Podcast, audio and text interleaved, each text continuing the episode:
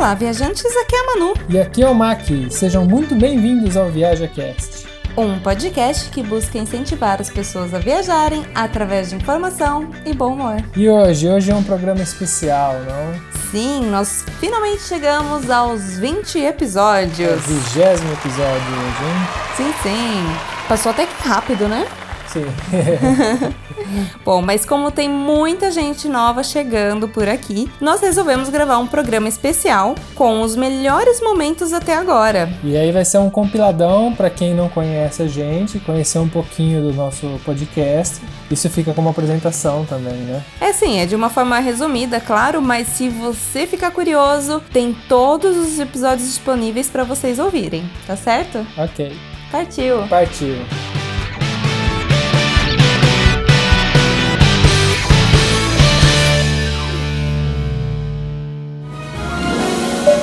Setting 1012, and it making a 1,250 feet. Viaja Cast. O, o- a coisa mais cara no supermercado aqui é carne. É, isso é uma diferença grande. E isso a gente. É, aqui é barato, né? Mas também o que não falta é gado. Bom, tem mais gado do que gente, né? no É, inclusive estão expandindo, né? Tacando fogo ali pra expandir. Não, é, foi isso. assim. Não, Brasil é isso aí. Em constante É normal, expansão. pega sozinho. Gado e gado. A gente não tem espaço pra ter animal, vaca aqui, então fica caro a brincadeira. Eu acho que até uma questão cultural. Sim. Os italianos consomem menos carne do que a gente. A gente, todo final de semana tem churrasco, né? Não importa, nem que for de linguiça, né? É, aqui, esse negócio da carne, Sim, sim. por exemplo, seria uma diferença realmente muito absurda. A gente paga o frango aqui hum, por quilo barato 6 euros. Só que isso você tem que pôr em comparação Certo. com tudo que a gente paga, pôr na balança uma referência de todas as outras coisas, a gente tá pagando tipo, assim, um absurdo para consumir a carne. Sendo que no Brasil o frango também seria 6 reais, alguma coisa 7 não, reais. acho que é mais. Mas não, mas assim, é simples. Se uma pasta aqui, que é a, a- o macarrão, é menos de um euro o, o quilo, o, a carne chega a 15, 18 quilos, uma carne de boi. Tranquilamente. Então é muita diferença. Então é por isso que a gente fala que é caro, entendeu? É, realmente, cara. Tanto que a gente acaba consumindo menos. Que é uma das coisas que a gente optou mesmo de consumir menos, por ser caro e é uma cultura. Por outro lado, você encontra produtos à base de carne de nível, de nível alto. Que, por exemplo, seria o presunto aqui, que a gente tem no Brasil, esse Nossa, presunto estranho aí. Aqui é o prosciutto, né? E é uma. Ai, meu Deus. E é a, é a famosa pata, né? Da, sei lá, É coxa. aquela pata negra que Ah. o pessoal come. É, que aí. Nossa, eu ia, eu ia molhar no café, velho. Aqui, Meu, Não, não, isso é isso é muito. Que gostoso. se dane. Como eu amo. Nossa senhora, velho. Sabe que aquele, aquele prosciutto, aquele presunto espanhol, que é famoso, que tem a pata, e É, você pata tira a fatia? É, é aquilo que a gente consome como presunto aqui, entendeu? Então você vai comprar o. É, é ridículo, é ridículo. Porque e- existe o presunto cozido, que é. É. o mais parecido com a gente que tem no Brasil, mas a diferença É mais preço. É, é mais gostoso e a diferença de preço vale a pena ainda você pegar o cru, né? Que, que eles chamam de presunto É, cru. o que a gente come no Brasil, se as pessoas soubessem como que ele é feito, ninguém comeria. Essa é a realidade. É, Que é, é tipo mortadela, que é assim, o que sobrou vai pra mortadela. Ah, é tipo que nem a mozzarella mesmo, é, não tem nada a ver. A mozzarella que eles usam aqui é tipo aquela mozzarella de, de búfala, né? Que é aquele, aquele queijinho É. fresco, branquinho, Que, sabe? aquela bolinha, Vem sabe? na água, vem Isso é chamado de mozzarella aqui. Não tem aquela peça que você compra é, Pra- fatiada lá. Isso eles não chamam de mozzarella. A gente vai seguir sendo enganado, né? É isso que vocês estão querendo. É, aqui eles prezam muito a qualidade da comida, então você vai encontrar um diferencial bem grande, assim. E Queijo, né? Queijo é, é difícil você comparar, porque aqui ele- eles brigam com a França para ver quem tem o melhor queijo e tal, e, E vinho também. e vinho brigam. também. Então eles têm essa rixa cultural, Queijo e vinho. queijo É. e vinho. Inclusive a gente foi andando pelas ruas e aí estamos escutando música tal, a gente foi chegando cada É, vez foi mais perto. pelo meio assim. Eu via, eu via bastante vozes, né? Inclusive teve uma hora que eu falei, nossa, será que é a música que tá cantando junto a galera? Sabe quando a- na música tá incluída a galera cantando? Ou é um monte de gente? Porque a gente não via, né? É, porque a É gente meio começou longe. a achar, eu falei assim, ah, não, Mac, deve ser alguma caixa de som, isso daí. É, sabe, eu achando que, sabe quando você tá reproduzindo alguma música de um show? Porque parecia mesmo que tinha um monte de gente cantando. É, eu cheguei até a pensar que era tipo uma discoteca e isso estava acontecendo dentro de algum lugar. Mas aí a gente foi andando, andando, de repente, no meio da rua, uma galera, assim. não, não, não, não posso falar no meio da rua, era no meio do vilarejo. É da- das ruelas da, da, da, da, vila É, ali. porque, tem- não era uma via é, principal te- ali. Tem umas vielas aqui, então, tipo, são ruas pequenas, estreitas. E aí, tipo, de repente tem meio que uma praça, que é um espaço um pouco maior entre essas ruas, onde elas se encontram.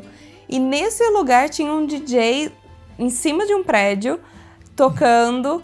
E assim, uma galera, assim, parecia ser, serem todos universitários, assim, pela idade, mais ou menos. Uma galera dançando, cantando junto as músicas, porque acho que tava tocando todos os hits espanhóis ali. É, isso porque era dia 31 de dezembro, era o dia da virada, né? Sim, a, gente tava- a gente chegou ali no dia da virada, né? Aham. Tava dando festa. E aí aquela galera na rua, tudo bem vestida, com cheio dos paetês, cheio dos brilhos. Eu e o Mac de moletom. Não, era o rolê mais aleatório possível. Daí ele falou, nossa, eu virei pra ela e falei assim, esse vai ser o seu, é, seu Réveillon mais aleatório possível. Não, e foi muito engraçado, porque assim, começou a tocar aquelas músicas bem latinas mesmo, sabe? Que a gente escuta. E aí, de repente, o pessoal começou a bater a mão. Pá, pá, pá, Sabe, tipo, parecia que eu tava numa tourada ao mesmo tempo. É, eu falei, mano, vai soltar né? um touro aqui no meio. Não, é, sim, porque é a cultura deles. Você vê to, esse tourinho, você vê por todo lado essa representação do touro. Cara- Mas é engraçado, aquela batidinha de palma de mão que a gente vê em filme É. e tal. Eles faziam, é, é, é, sei lá, era tipo a Anitta deles, eu não sei o que era, mas eu, dou um exemplo, assim, que é uma, alguma coisa famosa entre Sim, eles. sim. E no meio da música tem esse, eles Essa fazem um ri- batida com a mão, assim. E aí todo mundo cantando, todo mundo dançando, assim. Eu falei, gente, que diferença. Porque, assim, que na Itália o pessoal é muito mais sério, assim, vamos dizer. É, é, tem aquelas coisas culturais. Mas, meu, se tocar música no lugar, não é que todo mundo começa a dançar. O pessoal canta tal, mas eu acho que o pessoal é muito mais parado. Lá você já vê essa, essa coisa mais latina, assim, tipo de se mexer tal. Eu falei, meu, que, que demais, que demais. E aí ele, ele começou a explicar pô, onde ficava o banheiro, como é, as coisas da casa, né? Enfim, Uhum. é, deu lençóis limpos pra gente, pra, pra montar a nossa cama tal. E o cara todo empolgado, né? Explicando, é, de repente ele cata um sino que estava em cima da mesa. E aí ele Meu fala. Deus do céu. Ele fala assim: Então, tá vendo esse sino aqui? É, esse daqui é o sino do sexo. Que? É. Não, super sério, falando sério. E eu assim, eu e o Mac Meu congelado, olhando pra cara É, dele. fudeu. Caso É vocês agora, é agora. Ah, durante a noite, é só, É só tocar. é só tocar. Caralho. Não, e tava escrito no sino, sino, acho que tava escrito, se eu não me engano, sino do Yeah. sexo, eu não Tava, Meu tava Deus escrito, do céu, velho. É, e não, mas pera aí, tá, beleza. Até aí, bom, digamos que até aí, ok, né, tudo bem. Não, tá. ok não. Ficou É aquele, zoeira. É, ficou aquele meio, É ficou, zoeira, mas se- é zoeira, mas se vocês quiserem, eles querem. não, ficou um climão assim, sabe, ficou meio climão, mas beleza, né, tipo, falamos, ah, beleza, vai, ficamos olhando, ficamos meio naquela, naquele receio, mas ok, vamos dormir, né. Ficamos naquela, mano. Eu durmo primeiro, depois você dorme, tá? Exatamente. aí o que aconteceu? Ele foi tomar banho, isso já era tarde, já, pra É nós claro, dormir. né? Ele foi se preparar, foi né? tomar banho pra dormir e tal. Foi lavar o saco. E ele. Então, aí ele voltou, a Manu foi e eu fiquei. Foi isso, acho que é a ordem da Meu amigo. É, Foi. foi, foi isso.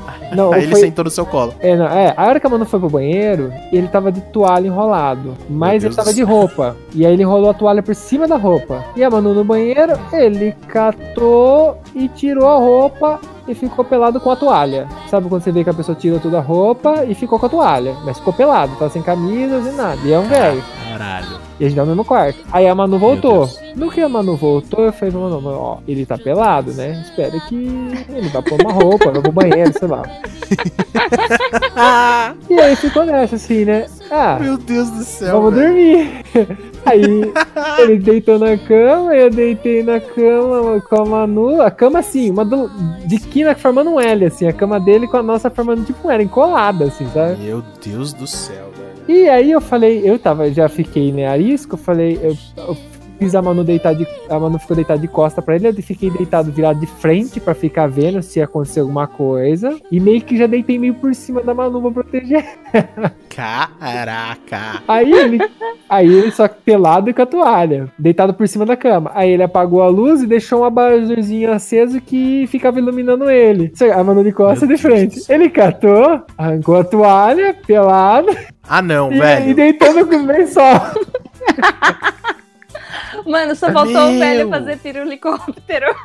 Sim, mano. Não, e antes disso, ele pegou um negócio que eu não sei o que, que é, mas eu sei que existe, que eu não sei como funciona, mas é tipo um creme que você passa na gengiva, assim, pra, pra dar hálito, sabe? Que isso, Cinco, cinco minutos antes dele deitar pelado, ele passou isso no dente, sabe? Faz, sabe, passando na gengiva Ai, assim. que nojo, velho. E ele ficou inquieto na cama. Ele deitou, ficou com esse abajur aceso e ficou inquieto. Aí ele mexeu um pouco no celular e eu só Ele assim. ficou né? fazendo bifinho assim, ó. É, é isso, isso. Exatamente. Ele Nossa, velho. E ele ficou inquieto, mexendo no celular, mex... e, tem- e lia, e aquele abajurzinho aceso, e eu com o zóio regalado, meio quase matando a Manu sufocada que eu tava deitando em cima dela pra proteger ela. Nossa, eu acho que eu ia desmaiar, velho. Não, e aí O que foi. ia ser pior pra mim. E, tipo, aí eu falei, acho que tá meio estranho. a gente entrou numa igreja lá do centro dessa cidade e aparentemente ia ter uma missa, porque tinha uma galera já sentada. E só que daí tava tocando o órgão. Aí o Marco falou assim: "Não, vamos sentar aqui no fundo e a gente escuta o órgão, né? Porque raramente você vê tocando, né?" E aí a gente sentou. Só que daí começou a lotar a igreja tal. E aí eu falei assim pro Marco, falei assim, ai, vamos ficar de pé pra deixar a veiarada, né? Sentar, porque É, porque, tipo, era meio que 15 pra hora, assim, não lembro que hora era, acho que 3 horas da tarde, 15 pras 3, 3, 15 pras 4. Então eu falei, puta, vai ter uma missa, deve ser uma missa importante, tá perto do Natal, tudo. E começou a encher, encher de gente, assim. Cara, vocês não foram parar num casamento, né? Não, Não, não, não, não era porque. e Casamento eu tinha certeza que não era. Mas assim, é a porque gente já não tava entrou. enfeitada, é, mas não tava enfeitada pra. Porque casamento normalmente eles colocam. É, não tá- enfeitam o caminho. Tava enfeitada. E tipo assim, a gente já entrou em casamento. É, gente, já, já entrou. Mas daí eu vi tudo decorado. Tipo, eu entrei na porta, quase entrei, tipo, no tapete da noiva mesmo. Mas é uma outra história. Mas daí, tipo, eu vi que era, me toquei na porta e, e voltei. Mas esse não, tipo, aí eu falei, acho que ia ter alguma apresentação tal. Eu falei assim, não, Mac, parece ser uma missa normal tal. Aí a gente ficou um tempinho, essa missa que não começava. O Mac falou assim, ah, vamos sair. Eu falei assim, ai, mas tem, tem um coral lá na frente, eu quero ver o, o pessoal cantar, né? É, porque até, até a hora que a gente ficou ali, ficou até bastante tempo. Tava só o órgão, tava tocando, e as pessoas estavam. É como se fosse um comecinho de, de missa, eu acho, né? Vai juntando a galera e só fica o órgão tocando umas notinhas e, e tinha o coral, mas ninguém tinha cantado. A gente tava querendo ver se eles cantavam, né? Seria legal. Tinha aqueles corais de igreja, pô. É, É, sim. sabe aquela galera tudo vestida igualzinha? Lá na frente eu falei assim, pô, vai ter um coral, tipo, é legal, eu gosto. Nossa, os caras cantam demais. Então, aí eu falei pensando assim- que ia pegar um show, né? show de graça ali. Não, e, e ainda a gente entende, né? A, li- é a língua, era É, em português de Portugal. Comprando uma cerveja já. Não, vamos ficar aí, vamos esperar cantar. A gente, no mínimo, espera cantar. Na hora de começar a missa, a gente vaza, né? E aí, be- desculpa, né, galera, mas a gente ia vazar mesmo. A gente não ia ficar a missa inteira. É, e aí, tipo, beleza. Aí a gente, como a gente ficou de pé, a gente meio que ficou naquela portinha que é da entrada. E tinha uma janelinha pra fora. É, porque se, se, se, a maioria das igrejas tem que ser. Você chega de frente pra. Você vai entrar, você tem que entrar por, pelas portas do lado direito e esquerdo, assim, né? E meio que tem isso daí na maioria das igrejas. E a gente ficou bem encostado nessa porta, só que essa porta era, era tipo janela, né, também. É Dava tinha, pra- é, tinha uma janela de fora a fora, então, tipo, dava pra ver o lado externo. Então dá pra ver as pessoas chegando, assim, um monte de gente E aquela chegando. galera chegando, tudo. E aí, de repente, começa a organizar uma galerinha, uma molecada, toda vestida de escoteiro. Assim, com bandeira, é, aquela roupinha, gravatinha. Tinha os mais velhos, mais novo. É, aí eu falei assim pro Mac, nossa, que da hora. Vai ter Nossa, vai ter algum evento, né? aqui. O que, que será? Será que é dia, tipo... Eu falei, às vezes é, é dia do, do santo padroeiro da cidade, sabe? Porque tem, né, esses rolês. É, e essa galerinha ela tava se juntando nessa, é, bem de frente pra porta central, mas a porta central tava fechada. É, que é a porta que a noiva entra. É, quando abre assim, ela entra bem de frente pro altar, assim, então tava juntando ali, mas pro lado de fora, assim, na frente, assim, a gente só olhando, né, e esperando. Aí, beleza, de repente abre a porta. Abriu a porta, começou a entrar em fila os escoteiros, com uma bandeira tal, e entrou uma galera também atrás. E aí, de repente, eu olho pela janela e falo assim, nossa, que mais será que vai entrar, né? Tipo, que galera mais vai entrar? E aí, mano, eu vejo um caixão. Não, Caralho. não, e a, não, e a, olha o que ela me faz. Eu, ela viu primeiro, ela virou assim, ela fez exatamente assim, ó. Posso falar? Pode. Eu fiz assim pro Mac, caralho, a gente entrou no funeral. Não ri. Não ri! Me não ri! Mas ela tinha acabado de gritar: Caralho, a gente tá no funeral! Igual na máquina. Eu falei, porque assim, eu pensei alto, sabe? Eu falei, caralho, a gente tá no funeral. Eu, a primeira reação foi olhar pra cara do Mac, Mac, não ri. A gente tá no funeral, sabe? Tipo, não pode rir. Nossa, eu já tava no chão. Come- Aí entrou esse caixão imenso, preto ali. E essa galera entrando atrás do caixão também, que devia ser familiar, não sei. E a gente tentando só sair de lá. Que eu falei assim, mano, vamos sair daqui, pelo amor de Deus, eu não quero ficar no funeral. Não, porque aí começou a vir a galera chorando, a galera da família, aí começou a fuder tudo, tá ligado? O segundo passo é saber se você tem direito à cidadania. No meu caso, eu venho, eu tenho uma família italiana. Então, o meu sangue é italiano e eu possuo o direito à cidadania. Mas detalhe, nem todo mundo que tem um italiano na família possui direito. Existem algumas regras a se cumprir e você tem que entender a sua árvore genealógica para saber se você está dentro ou não. Então vale lembrar que não é só porque você tem sobrenome italiano que você tem direito. Então tem toda uma pesquisa a ser feita sobre isso. É, justamente você começa pela pesquisa. Você tem que montar sua árvore, realmente assim, ir lá e eh, pegar o seu nome, o nome dos seus pais, dos seus avós e fazendo a sua árvore genealógica até você encontrar a pessoa que você tenha certeza que seja italiana, porque você vai ter que procurar o documento de todo mundo até o italiano. Porque assim, para você ter direito à cidadania, você tem que provar que você tem sangue italiano. No caso, a gente está falando de um tipo de cidadania por sangue. Existem outros tipos, né? E o tipo por sangue você tem que provar. E a única forma de você provar é você obter os documentos de todo mundo que liga você ao italiano. Então isso você tem que ter em mente para saber se você pode ou não ter a cidadania. Aliás, falando de planejamento, uma, a primeira coisa mais importante é essa, e a segunda é financeiro, né? Sim, você pensa que por trás de todos os documentos e tudo que vai acontecer tem um custo. Aqui eu posso falar por mim, no meu caso. Quando eu decidi fazer a cidadania, eu também já havia me preparado por bons anos porque eu tinha noção de que isso tem um custo. Porque existem duas formas de você fazer cidadania, basicamente. É você fazer por conta ou você fazer através de um assessor. Então, eu inicialmente ia fazer através de um assessor. Inclusive, eu até contratei um assessor aqui na Itália na época para fazer. Mas ah, e aí comecei a recolher os documentos no Brasil, né? E isso foi um processo que me durou mais ou menos uns seis meses, alguma coisa em torno disso, entre três e seis meses, que eu não me recordo direito. E aí, para você ter uma ideia, tinha fechado tudo com o assessor e duas semanas antes de eu montar no avião, com tudo, passagem paga, tudo, esse assessor foi preso. Por quê? Porque era- ele tinha um assessor que veio com, através de referência para mim, de um amigo que fez com ele tudo. Só que ele estava fazendo cidadania de todo mundo, inclusive de quem não tinha documento. E aí a casa caiu. Então você imagina que de duas semanas antes de montar no avião, eu fiquei sem apoio nenhum aqui na Itália. Então isso tem que levar em consideração bastante. Sim, a história do MAC vale muito pela questão de vocês ficarem atentos que quando for fazer a cidadania, falar assim: ah, não, mas eu não tô me sentindo seguro, eu prefiro realmente fazer com assessor. Não que todos sejam assim, mas de uns anos pra cá foram descobertas várias cidadanias que estavam sendo feitas de forma ilegais. Então, assim, foram canceladas muitas cidadanias, eh, muitos assessores foram presos. Então, assim, antes de você contratar um assessor, assegure-se de que é uma pessoa idônea e que tem alguém perto de você que tenha feito, que tenha dado certo e tudo mais, e nem por isso vai ser 100% certeza, que no caso do Mac foi indicação, mas é, aconteceu isso. Eu sei que não é pra todo mundo, né? Porque nem todo mundo é igual, mas eu, se você tem esse feeling, eu acho que viajar sozinho é uma coisa que vai te mudar, vai te abrir, porque te dá. A partir do momento que você vai faz aquilo sozinho e volta, porque você vai voltar, porque sempre dá certo, no dia do outro sempre dá certo.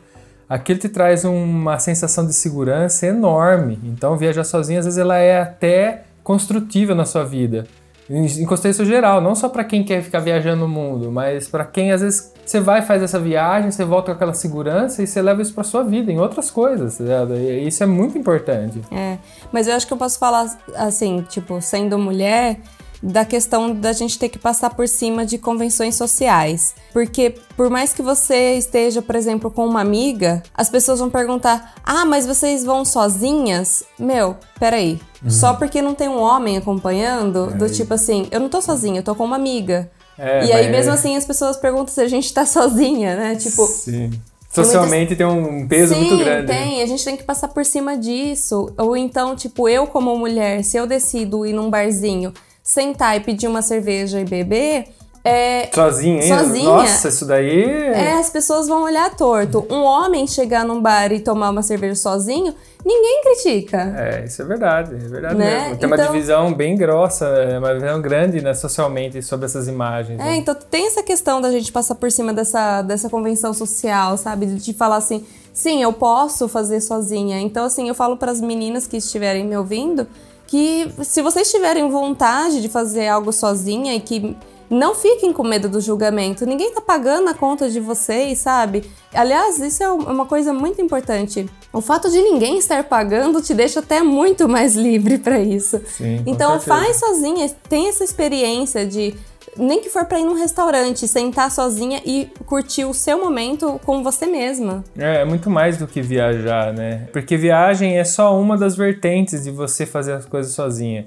É, na vida, a independência, ela te ajuda muito, né? A gente trata do assunto viajar tal, porque principalmente se você falar, quando eu fui, ó, eu sendo homem, quando eu fui fazer essa viagem sozinho, as pessoas já me julgaram muito. Então a gente agora sabe de histórias, a Manu também já foi sozinha para os Estados Unidos.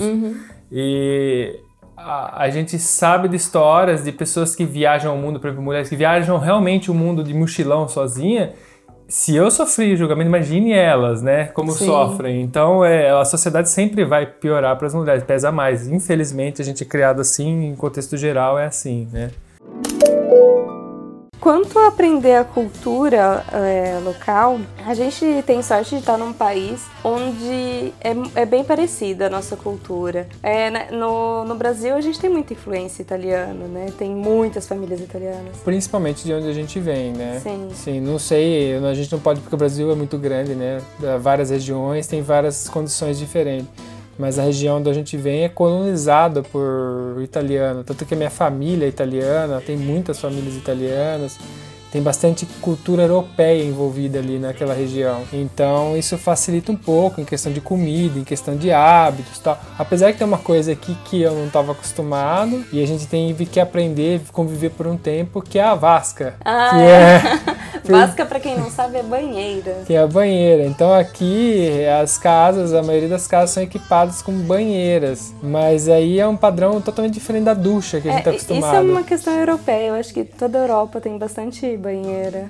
Sim, e aí é o- acaba a primeira casa que a gente ficou era com banheira e aí tem aquela dificuldade de se adaptar porque é fácil falar, mas você tomar banho todo dia numa banheira e não, não é uma ducha, não é, é um piso elevado, tem um degrau, É, sabe? É uma porque assim, dificuldade não, não maior. é uma banheira grande. Então, assim, no meu caso, que sou pequena, eu ficava sentada com o joelho ainda meio que dobrado. E aí você imagina o Mac, o Mac nem sentar, dava pra sentar, né? Sim, era bem difícil na primeira casa tomar banho. Eu tinha que, eu tinha que adaptar para erguer o chuveiro ali para ficar mais confortável. E outra coisa também que eu acho que é diferente na questão cultural é que nós brasileiros temos mania de explicar tudo. Então, por exemplo, você me convida para um jantar e fala, ah, eu não posso porque isso e aquilo, eu vou. Nem que eu, eu não tiver nenhum compromisso, eu só não tô afim, eu vou inventar alguma desculpa. Ah, eu tenho que visitar minha mãe e tal. A gente E- tem a necessidade de se justificar. Sim, a gente tem que né? ficar justificando. Italiano, você fala assim, ah, vem jantar a casa amanhã. Eles falam, não. Não, e acabou. acabou, E é sabe? tão mais fácil.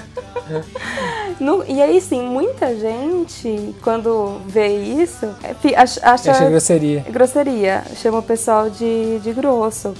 Mas não é, com o tempo você começa a perceber que é ser direto mesmo. Sim, é, e é mais prático, facilita a vida, você não tem frescura. Em vez de a gente ficar sofrendo de achar uma desculpa e tal, fala, não, não vou e acabou, e pronto, acabou, e fica assim, né? A, a vida é simples, a gente complica ela, né? E é engraçado que é, é bastante comum as pessoas terem medo de avião, por exemplo, porque o meu círculo social, eu conheço muita gente que, principalmente, acho que até meus pais têm um certo medo de entrar dentro do avião. Eu não sei qual que seria o tipo de medo dele, se é a claustrofobia no caso de ficar fechado por um período longo, ou o medo, assim, do, de- da insegurança de o avião não ser seguro o suficiente, ele tá lá voando e tal. E isso acaba prejudicando eles, por exemplo, eles não vieram visi- visitar a gente até hoje. E Eu não sei exatamente quais dos motivos que são os mais que impedem ele de vir ver a gente, mas eles têm muita vontade de vir aqui conhecer, Sim, sim. mas eles têm uma grande dificuldade de fazer isso. Então, de certa forma, eles têm um- certo prejuízo, né? E é comum, porque muita gente, eu ouço muita gente, e tem muitos amigos assim, né? Sim, eu ouço isso muito. Por isso que eu falo que, assim, é, essa cultura de, de ver isso como algo que, que é Normal. imutável, é normal, né? É- Eu não gosto de usar a palavra normal, né? Porque É, é sim. que anormais, tô normais, todo mundo somos, né? Então, mas fica essa... Não, não, eu não sou normal, nada. Tem uma coisa que a gente não é normal. né? É, então. Mas fica essa. é, é, que é comum, vai, vamos dar comum. A a pessoa acaba achando que isso é assim e que não tem uma saída, e que nasci assim e vai ser assim, e infelizmente eu tenho que. não tem saída. Mas não, sabe? Mas, por exemplo, eu vejo o caso da minha, da minha avó, por exemplo, que sempre teve, referiu esse medo comum que a gente ouve por aí. Que, ah, tenho medo de avião, então não- eu evito, eu não, ou eu não viajo porque eu tenho medo de avião. Mas daí, com 70 e poucos anos, minha mãe tal resolveu viajar, fazer uma viagem do Brasil, que precisava de avião e tal. E ela, apesar do medo, ela conseguiu ir, sabe? Então, Que legal. ah, ah, aí a gente não tá falando de um transtorno, ela tinha um receio, uma- um medo, mas que não caracterizava uma fobia específica que causou sofrimento. E ela foi, a gente sempre fica, acho que até quem não, não, não chega a ter fobia, na hora que o avião tá para levantar ou para pousar, a gente, ou mesmo quando tá na turbulência, todo mundo tem um medo, né? Ah, É, sim, a- sim. Até o chama-Deus aquela hora. Mas isso não impedindo que a pessoa viaje, isso não levando a uma crise, um ataque de pânico dentro do avião, que é quando a pessoa tem uma sensação de que vai morrer, falta de ar, ataque cardíaco, palpitação. Aí tudo bem, né? Não tem problema nenhum. Agora, se isso chegar a evitar, causa um sofrimento, um prejuízo, aí valeria pelo menos uma avaliação especializada. Porque o tratamento, por incrível que pareça, ele é simples e costuma ser resolvido, na maioria dos casos, em poucas sessões. Não é uma coisa muito complexa e difícil de resolver. Há- pelo menos há, eu acho que há a indicação de você tentar alguma coisa se você tem interesse de, de primeiro saber que isso tem um- uma espécie de tratamento e que é possível mudar essa situação. É, né, Vamos, vamos já colocar uma palavra no dicionário. Antenato italiano. Antenato italiano é quando você está falando da pessoa que deu origem a- ao seu sangue, né? O, o italiano que transferiu o sangue até você. Então ele é o seu antenato italiano. Então eu vou colocar ela no dicionário para vocês saberem que daqui para frente a gente provavelmente vai falar antenato italiano. Então, se ele está vivo, é bom para você que o processo é muito simples, muito mais fácil, né? Porque você vai ter provavelmente a carta de identidade dele e tudo já resolvido. Se não, ele já tiver falecido, você considere também a certidão de óbito dele. Teve uma pessoa que enviou uma dúvida aqui pra gente e perguntou se todas, todos esses documentos teriam que ser em inteiro teor. Então, não é obrigatório, até onde eu sei, mas todos os assessores, inclusive eu, fiz o inteiro teor. Ele tem, porque eu- se você não fizer inteiro teor, se eu não me engano, não tem custo, ou o custo é baixinho. O inteiro teor, ele tem um custo na casa, na época que eu fiz, de 65 reais cada inteiro teor. Eu aconselho a fazer porque o documento inteiro teor contém a história do documento. Então, tudo que aconteceu no dia que foi feito o documento, inclusive ali naquele documento inteiro teor, você pode encontrar informações depois. Por exemplo, uma certidão de nascimento inteiro teor, ela vai constar também informações de quando ele casou, de quando ele, da pessoa morreu e assim por diante. Ela vai sendo anexada, né, inteiro teor. Então isso é muito bom até para você levantar os documentos, que às vezes você sabe o nome de todo mundo, mas você não sabe a cidade que a pessoa nasceu. Então no interior você pode talvez conseguir essa informação. Não, não sei, lá vai, vai, ter muita coisa escrita. Tudo que tiver documentado no cartório vai estar escrito no interior. Sim, é, porque se a galera se espalhou, se procriou que nem coelho. É, isso aí vai longe. Ajuda a achar. É, no meu caso, começou ali em São Paulo pela migração e foi espalhando para o interior. Então são várias cidades. Eu passei por bastante cidades para pegar os documentos. Cada um estava numa cidade diferente. Então, quer dizer, a galera foi é, se multiplicando e migrando ao mesmo tempo. Então, Mas pra... você acha que alguém reparou que a gente é do interior? Ah, imagina, nem puxa o R, né? Porta, porteira, portão? É, imagina, né? É porque qualquer coisa vira um motivo para viajar. É nesse sentido que a gente quer falar para vocês. Mesmo uma viagem na cidade vizinha da sua casa é uma viagem. Então, assim, se você aprender a apreciar isso como viagem, só para você se divertir e sair um pouco da sua rotina, Pode ser uma viagem, nem sempre você tem que viajar para outro país para você falar, nossa, eu viajei. E viagem não é você ter que sair de casa, reservar um hotel, um, um resort e tem que alugar Uber.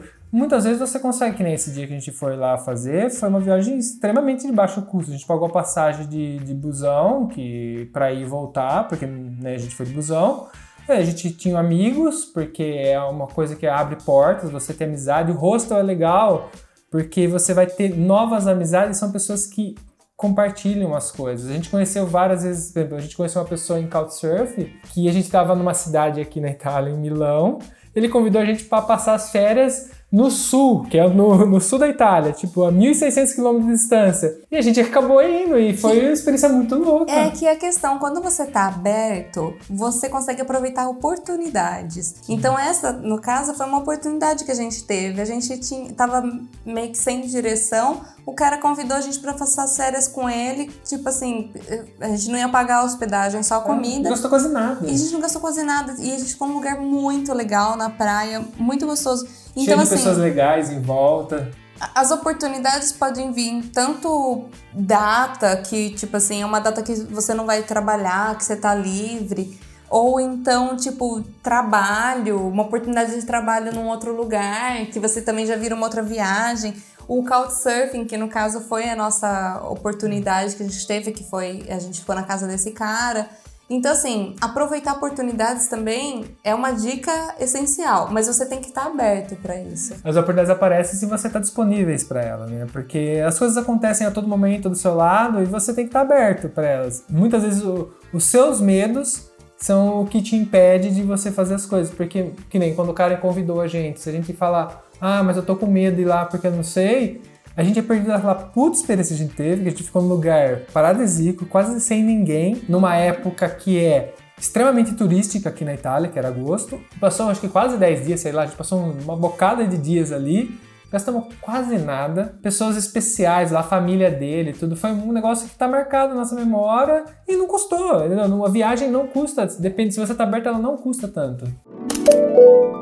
Como os estacionamentos são muito apertados, mas muito apertado, a maioria deles, se você. Até para manobrar, por exemplo, um dos que eu. Em São Geminiano, é, a gente tava ali em São Geminiano, eu deixei o pessoal para entrar na região do castelo e fui estacionar a van no estacionamento que tinha de frente ali, bem perto da entrada da, da entrada superior. E entrei de boa. E eu passei uns 10 minutos, 10, 15 minutos tentando estacionar a van e esperando as pessoas virarem, porque eu não conseguia virar a van dentro do estacionamento tão apertado. E aí veio o senhorzinho me ajudar tal, e a gente manobrou para conseguir colocar essa van. Porque realmente era muito apertado. Para abrir a porta, eu tive que sair pela porta da, traseira da van, porque a porta traseira da van abre em sentido é, correndo, assim, né? Não abre igual uma porta normal. Porque eu não conseguia abrir a porta. Tem uma ideia de, de tão apertado que era. Uma outra dica para quem vai fazer esse tipo de viagem: faz atenção nas malas, pessoal. Não adianta trazer um monte de mala, vários looks para vários dias, porque no fim das contas você fica na rua o dia inteiro, porque normalmente os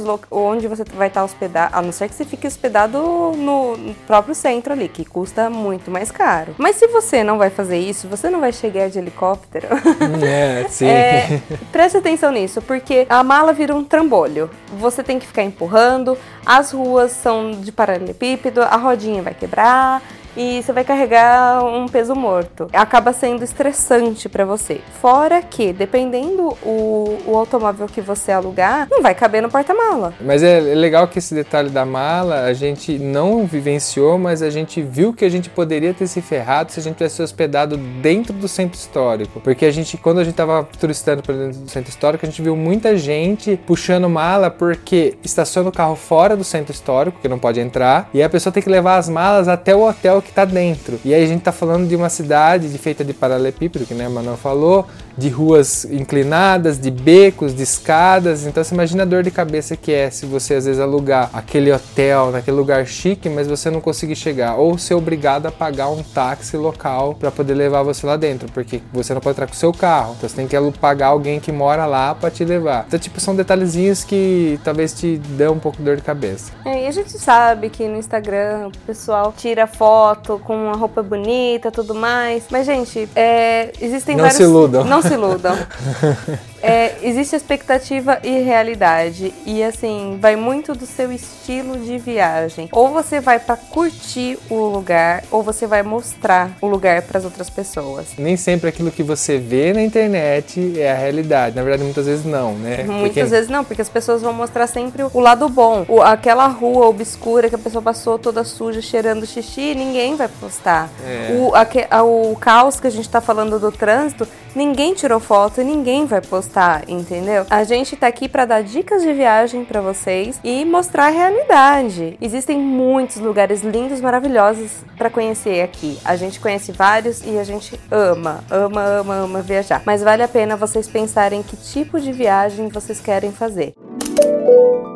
Cara, que a gente chegou, a gente foi recebido pela, pela senhorinha. Nossa senhora, que engraçado. Era Eu fui recebida pela minha avó portuguesa. É, era uma vozinha portuguesa, mas muito simpática, um nível de simpatia imbatível.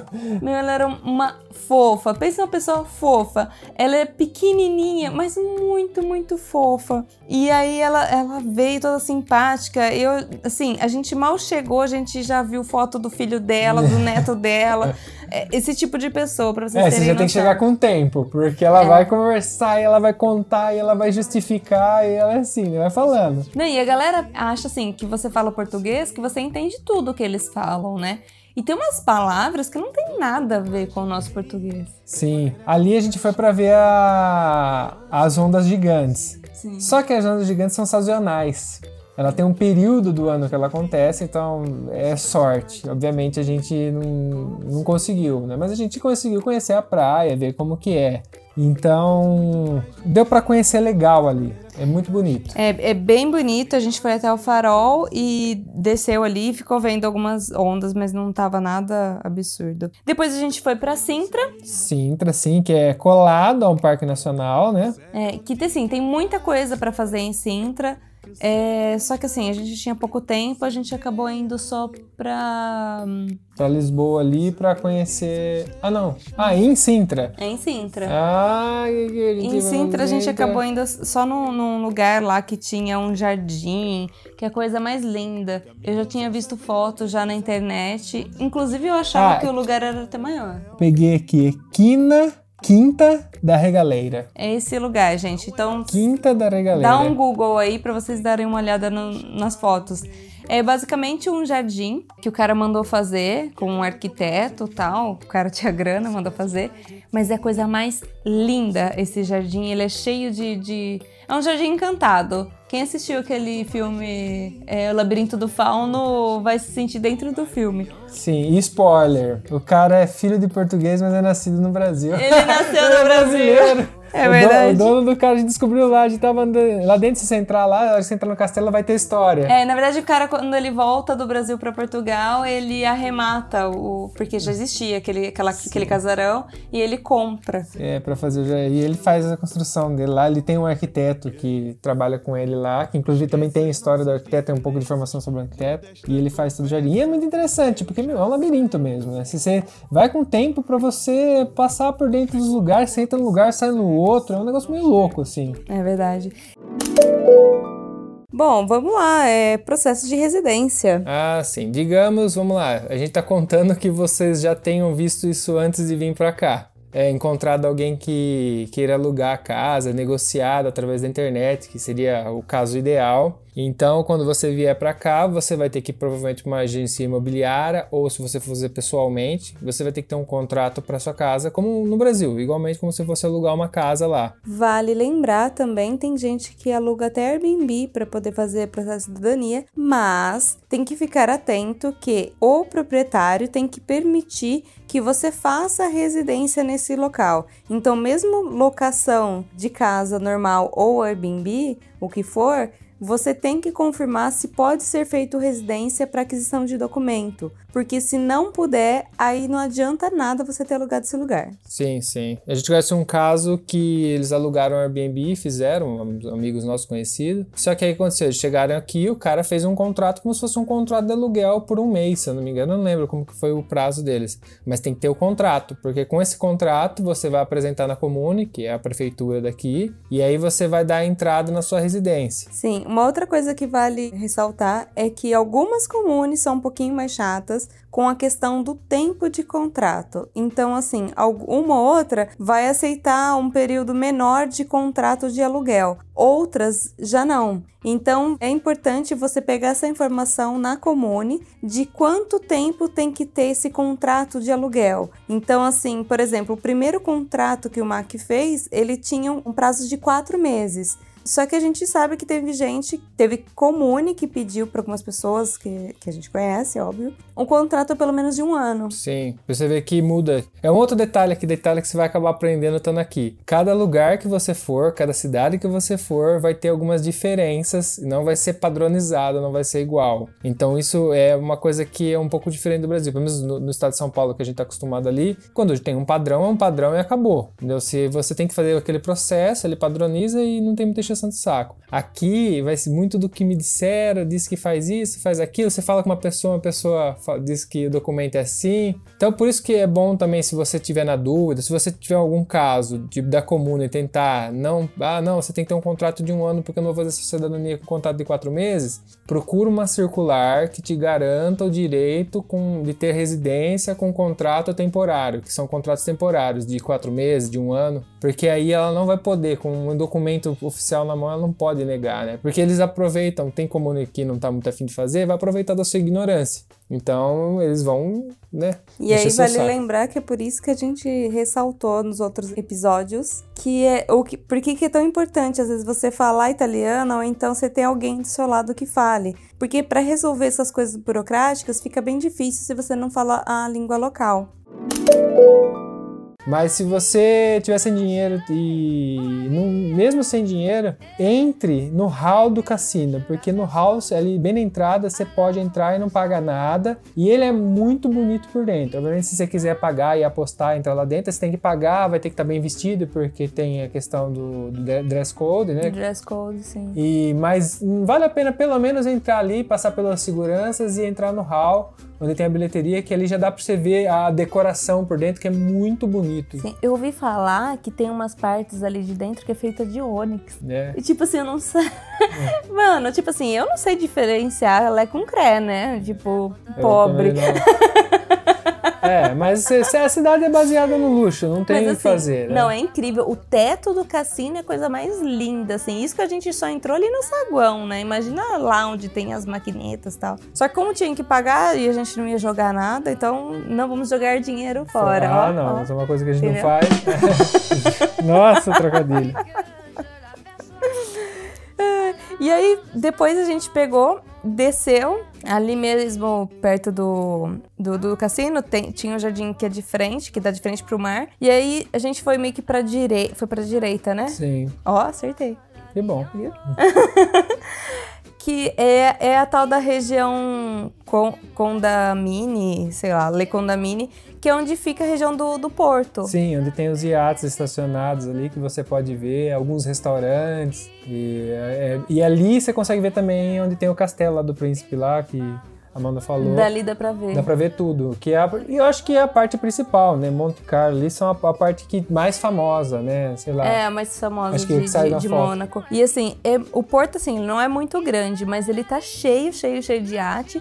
E uns iates que eu nunca imaginei ver perto, assim, tamanho. Sim, tem uns bem grandes e uma galera bem humilde ali, viu? Bem humildão. Ai, aliás, eu esqueci de falar, mas enquanto a gente tava indo pra lá, a gente passou pelo túnel da Fórmula 1. Ah, sim, é, porque, pra quem não sabe, Mônaco é, tem o circuito e o circuito é a cidade, né? Porque a cidade é tão pequena que eles fecham as ruas e montam lá. E aí tem todo tem todo o caminho, né, dentro da cidade, inclusive tem a parte do túnel, que é que também passa os carros grandes. Foi onde a gente desceu lá, que tava passando aqueles carros com o maior som alto, que a galera ia passar ali socando o pé no carro, né, a moto. É, sim. É, o Marco falou som alto, mas é do, do acelerador mesmo, gente. Não é, não é música, não. É, é, sim, dos motores, É, dos que o motores. pessoal acelera nesse túnel aí, porque é uma reta, então acho que é onde os carros de Fórmula 1 correm mais, deve ser aquele pedaço ali, que é quando tem a reta, né? É.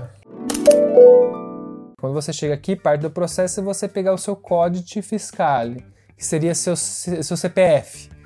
E aí isso segui- serve para quê? Para relacionar todos os seus gastos, contas com o seu nome. Sim, por exemplo, quando você vai na farmácia, você apresenta o seu código fiscal, que é o seu CPF, e aquela compra ali vai diretamente ligada com esse número, que seria a mesma coisa no nosso caso. Então, no caso, quando você faz uma declaração de imposto de renda, porque aqui também existe, aqui no caso se chama 730, eles chamam de 730. Todos esses gastos referentes à saúde, é, alimentação também, não lembro. Aluguel, tudo, tudo que você faz declarado, ele é ligado. Inclusive que tá, o que você faz através da sua conta bancária, ele é ligado ao seu CPF, como, assim como é no Brasil.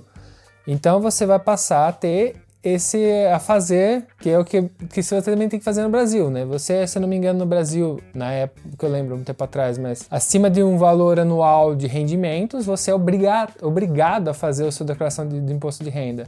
E você vai passar a fazer isso aqui também. Na Itália funciona um pouco diferente, é, ele é similar, mas tem, não é obrigatório certas coisas, você passa a ser obrigatório sob outras condições, e você vai ter que aprender isso. Sim, o que é parecido com o Brasil? Existe o processo de declaração de imposto de renda, existe um valor que, se você supera ele, você tem que declarar, isso é muito parecido, e também a questão de que existe certas categorias que tornam para você um valor. Então, no caso, tipo, gastos de saúde, por exemplo, no Brasil, acho que também gastos com escola e tudo mais. Aqui, escola, nem tanto porque é, a maior parte é pública. Eu não sei se universidade entra, porque universidade é paga. Mas, assim, eu sei que saúde, aluguel, essas coisas entram. E aí você tem esse reembolso no final. Diferente do Brasil, é que o mês aqui que se faz essa declaração é, acho que no começo do ano, se não me engano. Sim, é, se eu não me engano, começa a vir a registração, né, o registro, porque vai vir um histórico para você é, meados de abril Sim. e vai a- Aí você de- tem até junho para declarar. Junho, é, junho e agosto para declarar. Alguma coisa do tipo. Pode ser, não sei se isso vale igual para toda a região. Isso sempre assim, se considerando a Itália, sempre eh, vê, avalia onde você está. Porque a Itália ela tem essa par- particularidade de cada lugar ter uma certa diferença. Então, controla se você está em alguma outra região, controle bem e se informe. Mas é, o que a gente quer dizer é assim, são detalhes que às vezes as pessoas não pensam, porque realmente, quando você está correndo atrás da sua processo de cidadania, você nem lembra dessas coisas. Você está querendo ser cidadão, morar na Europa tal, mas você esquece que por trás disso tem outras coisas, né? E então você vai passar a ter responsabilidades aqui. E tem mais uma coisinha. Ah, o quê? Nesses três anos que a gente esteve lá, nós saímos duas vezes no jornal. ah, não, é que não, como é uma cidade grande como aquela. É porque quando a gente casou, primeiro eu lembro bem, quando a gente casou, ah, o que aconteceu? A gente fazia, estudava italiano no Caritas, que é uma associação da Igreja Católica, ela não sei exatamente qual é a definição, mas é da igreja e eles ajudam as pessoas. Quando a gente chegou lá, a gente foi lá aprender italiano, como foi nessa iniciação, e a gente casou na comune, né, que seria a prefeitura. E, a- e o pessoal da escola que já tinha amizade com a gente e tal, ficou, né, e aí, vocês vão fazer festa? A gente falou, não, a gente era só eu e ela, a gente casou aqui sem ninguém. Eu, na verdade, só a participação do meu primo, né, que ele já estava aqui, da esposa dele, da família dele, mas a nossa família estava no Brasil, então a gente meio que foi um casamento informal, pra gente formalizar, né. E a galera cobrando, cobrando, a gente falou que não ia fazer. E o que acontece? Nessa, nesse Catas tinha uma grande quantidade de marroquinos. E a gente tinha amizade com eles, porque são, são basicamente só estrangeiros, né? Ali aprendendo italiano. E, e eles são muito festivos. E como a gente tinha muita amizade com eles, eles prepararam uma festa pra gente. E a gente, no, durante, casou, e durante a semana na, na- no- teve a aula, né? Eles fizeram a festa e fez a gente teve um casamento marroquino. A gente Sim, fez um eles- pseudo. É, eles levaram roupa, maqui- me maquiaram, fizeram aquela tatuagem de rena na minha mão, Levaram os comida, bebida. cantaram. Começou a chegar um monte de gente que nem era da escola. Que a gente faz a mínima ideia de quem seja. Mas é porque eles têm uma comunidade muito grande. É. E aí o, o pessoal lá chamou o jornal local, vieram, tiraram foto e a gente saiu no jornal como integração cultural, era o, o título da reportagem, né? Inclusive era até uma crítica social, porque acabou os estrangeiros fazendo uma festa pra gente e os italianos, que a gente tava casando lá, não fizeram nada. Meio que tinha um pouco disso na- no texto, né? E que era essa integração, né? É uma utopia a integração social, que era o tema do, do, do artigo. E a gente saiu em destaque lá, foi legal essa, essa é a primeira vez que a gente saiu. Foi, foi bem E foi muito, foi uma experiência incrível. Eu falo pra você que eu adorei meu casamento marroquino. Eu Eu, vejo as fotos, a gente tudo vestido de, tipo, eu tava parecendo tipo um shake, a Manu tava linda com o vestido, as maquiagens, tudo marroquino. Imagina, e a Manu tava, no dia, ela tava branca, fria, com medo, porque a gente não entendia o que eles falavam, Sim, né? porque eles ficavam conversando em árabe entre eles, eu não entendendo nada, e cada um dando opinião como que tinha que ser. Eu não tava vendo o que tava acontecendo, eu era uma boneca, né? Eles estavam brincando de boneca. E, enfim, mas no final, assim, foi, deu tudo certo, foi super legal. Porque a gente não sabe quais são as tradições. Então, tipo, foi tudo muito surpresa pra gente. Além da festa, cada etapa da festa foi uma surpresa, porque É, tiveram troca duas. de, troca de roupa no meio, né? Sim, tiveram duas trocas de roupas, então. É, porque tem toda um- uma sequência. A gente não sabe exatamente o que significa, porque no final das contas a maior parte foi entre eles falando em árabe. Então a gente meio que ia E as participando. músicas também. Eu só batia a mão e dava risada, porque eu não sabia o que estava Eu só ria sendo, né? Só ria sendo, pinguins de Madagascar, né? E o que acontece? A cegonha, ela para se reproduzir, ela faz um ninho que ela todo ano revisita esse ninho. E esse ninho é gigantesco. Então a cidade, o castelo, vários pontos da, da cidade em si possuem esses ninhos que são igual de desenho animado, que é aquele ninho cheio de graveto grande, que eu acho que tem em torno de um 50 centímetros de diâmetro, assim. Ou alguma mais. Ou mais, mas é grande. Em cima de poste. Mas é muito parecido com desenho Meu, animado os- mesmo. o, o- foi o ninho maior que eu já vi na minha vida, assim, dá pra tranquilamente uma pessoa de, de estatura média ou até grande sentar dentro do ninho tranquilamente, porque é grande, só pra vocês terem uma noção do tamanho do ninho. Então chama atenção, você vê aqueles ninhos gigantescos lá em cima, você fala, caramba, meu, qual que é o tamanho do pássaro? Inclusive, quando a gente visitou a primeira vez, a gente não sabia o que, que era. A gente viu os ninhos, no- principalmente naquele castelo que tem no fundo do parque, dentro do, dentro do castelo principal tem o parque e no fundo tem outro castelo. Esse segundo castelo, quando a gente visitou, a gente olhava pra cima, tinha uns ninhos grandes assim. Falei, nossa, será que é de águia? Não sei. É, não, sabia. a águia fico, perdeu longe pra aquele ninho, É, né? a Porque gente, ignorância, né? Essa associação, ela fica depois do castelo. Então, tipo, vamos dizer que na parte de trás do castelo. Então, é, acho que é por isso que tinha é, concentrado mais ali. Mais ninhos ali, é. Mais Mas perto. depois a gente descobriu que. Porque cegonha eu conheço do- de desenho. Eu nunca tinha visto uma cegonha de perto. E a cegonha ela tem um metro de altura e ela de envergadura chega a ter dois metros. dois né? metros de envergadura quando ela abre as asinhas. Asinhas. É, é, é verdade. Maior que eu. E que não precisa muito. Mas, gente, é incrível. É um pássaro lindo. A gente foi agora, mas é, boa parte tinha migrado, só tinha um Algo- casal lá que não migra. que eles são residentes ali na associação, eles não saem. É. Mas é interessante, é interessante que eles agora, né, a gente vai revisitar, obviamente, ali, porque aqui a gente quer ver, né? Porque não tem só a questão de tornar, retornar as cegonhas. Retorna mais uma série, como é um centro grande, os passarinhos também. Tem, tem uma vida muito grande, inclusive co- coelhos. Ai, é cheio de coelhinhos Cheio de coelhinho. selvagens. Coisa mais linda. Sim. Então, o legal dessa associação, tipo assim, hoje a gente visitou ela agora no inverno, então cegonhas a gente tinha duas ali, três, sei lá, mas era completamente cheio de patos. e um, um pato mais lindo que o outro. É uma, é- são visuais muito Tinha, diferentes. tinha pato que eu nunca tinha visto na minha vida. Sim, tem, tem patos ali que parecem pintados à mão, parecem quadros, assim, a, a pelugem dele que é toda desenhada, e eles são muito mansos. Não, e é incrível, assim, porque estão acostumados. Então é praticamente um oásis de, de patos e de pássaros em geral. Então, assim, tem vários lagos, inclusive tem uma reserva natural no fundo. E aí você tem um caminho feito de cimento que você tem que só andar nele, você não pode sair do caminho. Inclusive não tem cerca, não tem nada, vai a questão de- da confiança ali, né? Você tem que respeitar. E aí você vai passando por esse caminho e aí você vai passando muito perto dos, dos bichinhos. É, você se sente no safari dos patos. Por isso que é tão interessante viajar.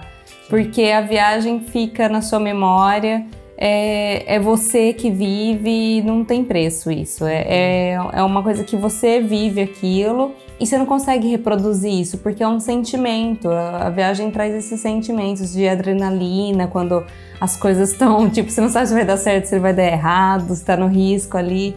Traz esse sentimento acolhedor quando você vê que a estrada é, te dá, te oferece o que você precisa, que, que existem muito mais gente boa do que ruim no mundo, que você presenciou isso, a gente presenciou já juntos, que as pessoas realmente ajudam. Ajudam muito. Então, Às vezes a gente fica até envergonhado de, de, de não fazer o que a pessoa fez por Porque às vezes a gente. Eu e uma noite foi criado no interior de São Paulo, então a gente foi criado com um monte de preconceitos, de, de, de incertezas, de que a gente não pode ficar abrindo a porta pros outros, né? não pode falar com estranho. É, e a gente foi criado assim, é tão difícil, a gente, a gente passa todo dia tentando romper isso. Eu e a Manu, a gente fica treinando e tentar romper isso, né, Pra ser melhor, pra ser mais. E às vezes as pessoas fazem as coisas pra gente que a gente chega a ficar envergonhado, sabe? De se sentir incomodado, de falar, nossa, essa pessoa, eu tenho. Essa pessoa que tá às vezes passando até mais necessidade, não tem condição, tá fazendo tudo o que pode pra ajudar a gente. É, uma coisa que a gente já percebeu é que quanto menos a pessoa tem, mais ela oferece, assim. É. É- Ela oferece o dela, tipo assim, parece que ela vai deixar de comer pra dar comida pra um estranho, porque a É. gente é um estranho, a gente acaba de chegar no lugar e a pessoa não sabe o que fazer pra te agradar, pra te ajudar, sabe? Então é uma coisa que faz a gente pensar e, e- e faz a gente querer mudar pra ser pessoas melhores. Sim, com certeza. Então por isso que É uma lição de é, vida toda. Cada vez que a gente viaja, a gente, que a gente tem contato com as pessoas, a gente tem uma lição, uma maior que a outra, assim, que faz a gente ficar refletindo sobre nós mesmos. Falar o quanto às vezes a gente é egoísta, ou às vezes toma atitude que não era pra ser. A gente poderia estar ajudando mais, poderia estar compartilhando mais, sabe?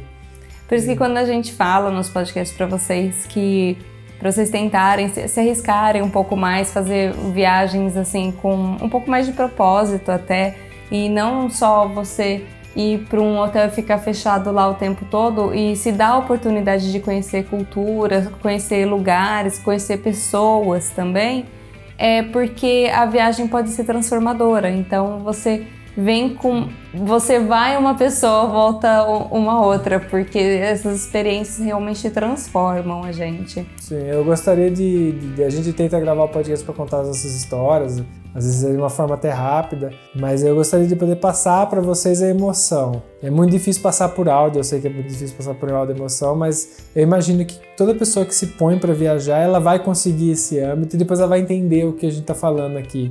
Quando a gente conta nossas histórias, que é o objetivo do podcast, contar nossas histórias, e informar tudo e ainda ser bom, bem-humorado, vai chegar um momento que se você viver, você vai entender o que é, tipo, a emoção que a gente tenta passar, né?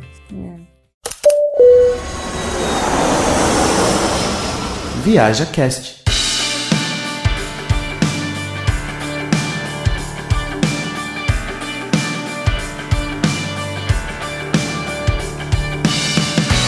E chegamos ao fim desse episódio. Gostaríamos, claro, de agradecer a todos os apoiadores e todos os ouvintes, pois é graças a vocês que nós mantemos no ar o nosso programa. Quem não sabe como apoiar o nosso programa, o que deve fazer, Mac?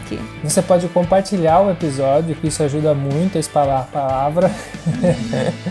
e também você pode apoiar financeiramente, que isso ajuda a gente a manter a estrutura. Para apoiar financeiramente, você pode apoiar através da ferramenta PicPay.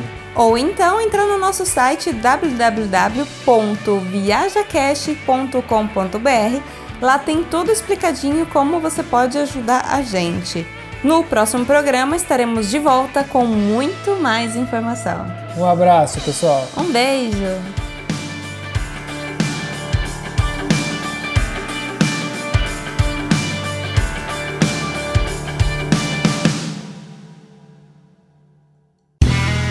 Este podcast foi editado por Play Áudios.